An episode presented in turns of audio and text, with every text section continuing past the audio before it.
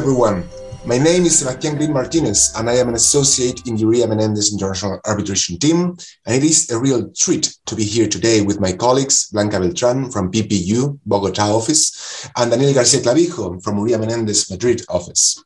We are thrilled to have the opportunity to converse a little bit about significant topics in international investment arbitration.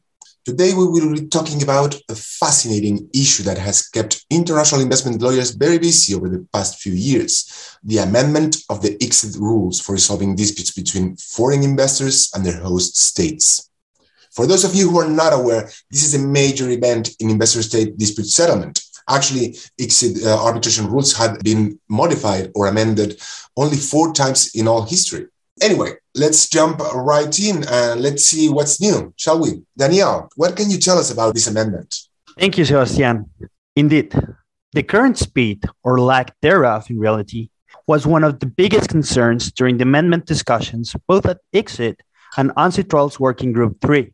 One of arbitration's greatest advantages compared to litigation before local courts is that it's faster and thus most cost effective. However, this hasn't been the case in reality, and recently, cases have become more complex and arbitrators busier. According to a King's College study of 110 published cases, the average duration was between 600 and 100 days. Another study published by Global Arbitration Review and ICSID's own study confirmed these findings. In some, arbitrations are taking longer and becoming costlier. This may deter some claimants from recurring to arbitration as a means to resolve their disputes with host states. But it's also a concern for these states as they have to bear the costs of longer than ideal disputes. So, to tackle this situation, the new rules provide for two solutions. First, shorter time frames for certain procedural milestones, and second, expedited proceedings. Because of their novelty, I am going to focus on these expedited proceedings. These are actually not new for arbitration but they are for ICSID.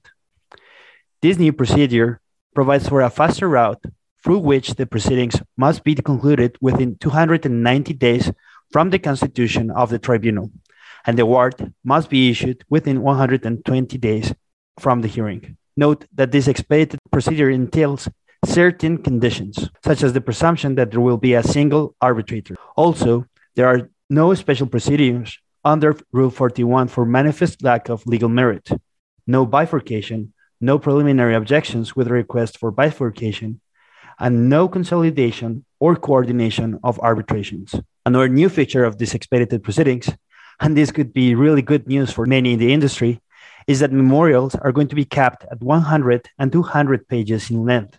It will be interesting to see whether or to what extent expedited proceedings will be used by parties, as there is no objective threshold as to what happened before.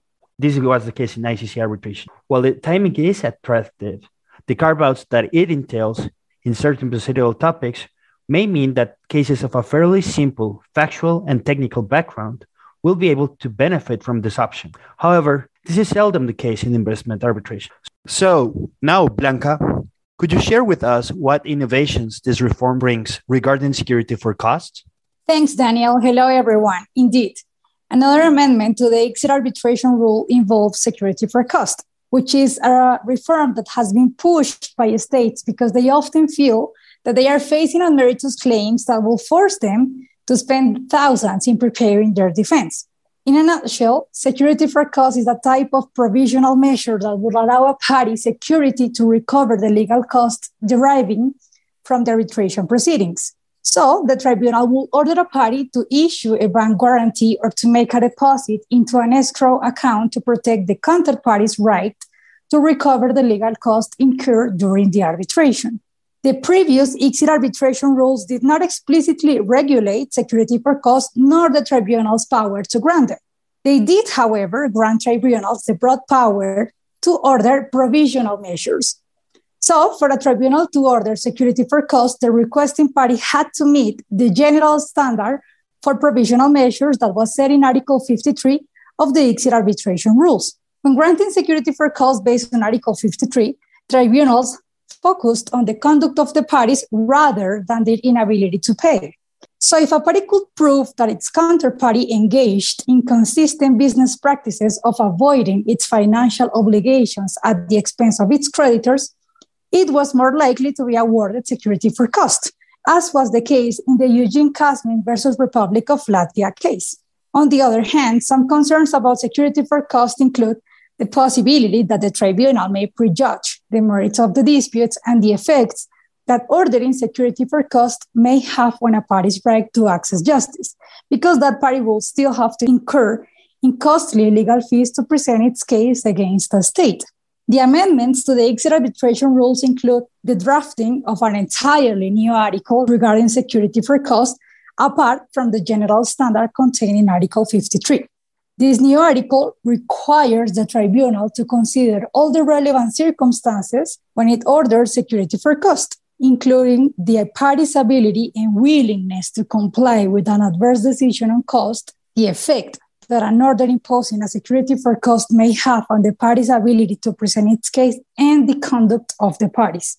This drafting, of course, is heavily inspired by the development by arbitration tribunals of the requirements for ordering security for cost. However, this also includes a hot issue that we will talk about later, and that is third party funding. For some, the mere presence of a third party funder may indicate that a party could not be able to comply with an adverse decision on cost because it lacks enough funding alone. And the counterparty, being a stranger to the funding agreement, could not enforce a cost decision against the third party funder. The new article states that this is a circumstance that the tribunal must consider. So, if this is the only argument that is raised by a party when requesting security for cost, then it could be unsuccessful. This amendment will require tribunals to analyze security for cost on a case by case basis, as it should be. The amendment ICSID arbitration rules are significantly friendlier to claimants than the proposals in previous working papers, which required tribunals only to consider the party's ability to comply with an adverse decision on cost. The amendment will allow tribunals more flexibility to balance the party's ability and willingness to comply with an adverse decision on cost, as well as the impact on its ability to present its case. The latter could be beneficial to smaller enterprises, which are often more scrutinized as regards their finances than larger companies, which are presumed to be able to pay adverse awards. Clearer standards are always welcome, as well as express competence for tribunals. The amendments could therefore provide greater confidence to states in terms of their ability to enforce and collect cost orders, which could also lead to greater confidence in the system as a whole. That's fascinating, Blanca. Uh, actually, I, I believe that one of the main goals of this reform was to bring greater confidence to states. Further uh, applications for security for costs growing more common every day. That's something that we lawyers deal with every day. And it's the same case with third party funding.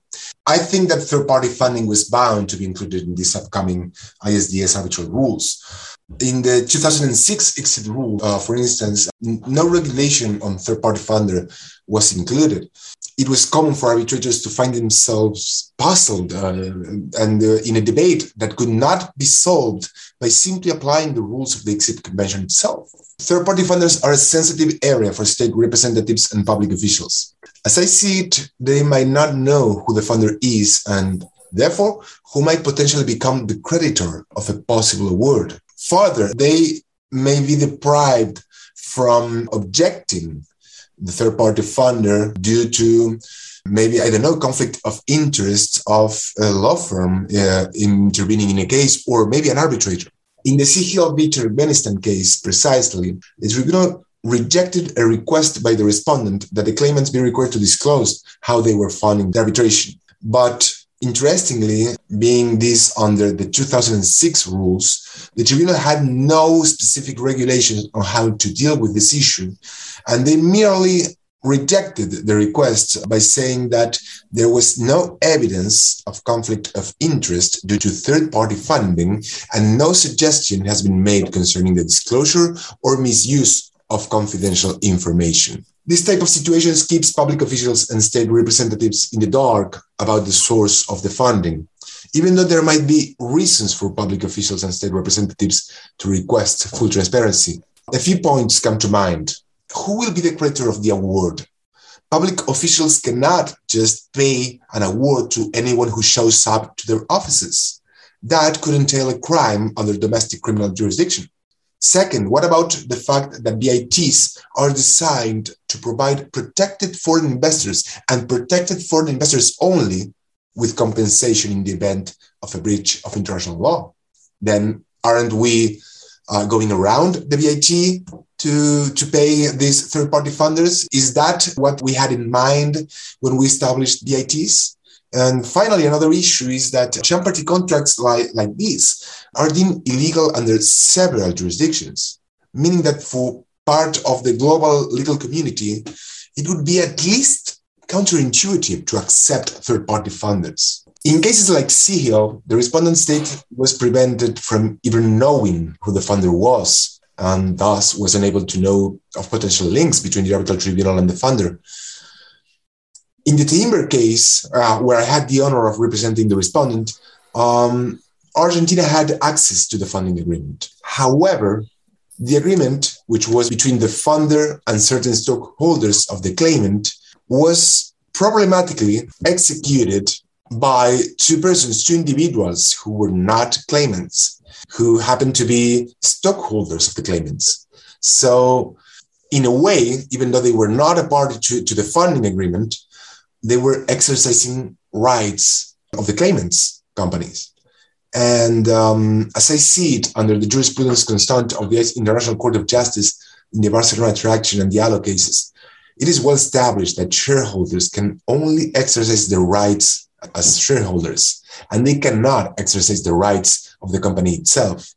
So, that being the case, how could certain shareholders execute the funding agreement on behalf of the claimants? On this point, if you're interested, you could take a look at the Teinver v Argentina Award and uh, arbitrator Hossain's dissenting opinion in the matter. The new ICSID rules include uh, Rule 14, which requires, firstly, that claimants disclose the name, address, and if it's a legal person, the names of the persons and entities that own and control the funder, either upon registration of the request for arbitration or immediately upon concluding the funding agreement. That's good. That brings transparency. And secondly, that the Secretary General forward the funding agreement to all the parties of the arbitral proceedings. That includes the arbitrators for the purposes of allowing them to disclose potential links with uh, third party funding that could actually affect independence and impartiality of arbitrators should they not have the opportunity to do so. This new rule has the potential to bring clarity to an area that sorely needed it. ICSID Administrative Council is expressly accepting the viability of third party funding agreements in ICSID arbitration and potentially alleviating the concerns of state officials and representatives, as well as providing greater transparency, of course. I'll wrap up with a couple of thoughts um, on this. On the one hand, I do not think that this is the end of the reluctance towards third party funding agreements. Uh, arguments based on public international law can still be made, depending, of course, on each case.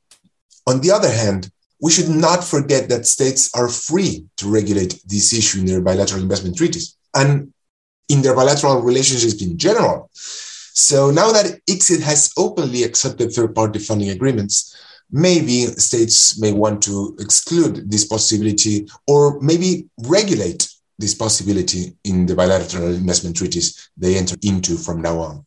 Unfortunately, we have run out of time for today, but this has been a great start to explore why and how these new rules of ICSID will bring to the arbitral community as a whole. We hope that this piece has served for food for thought on these developments. And our, on our side, our arbitration team will keep you up to date with other highlights of the 2022 arbitration rules during these upcoming months. Thank you, Sebastian and Blanca, and our audience for joining us today. Stay tuned.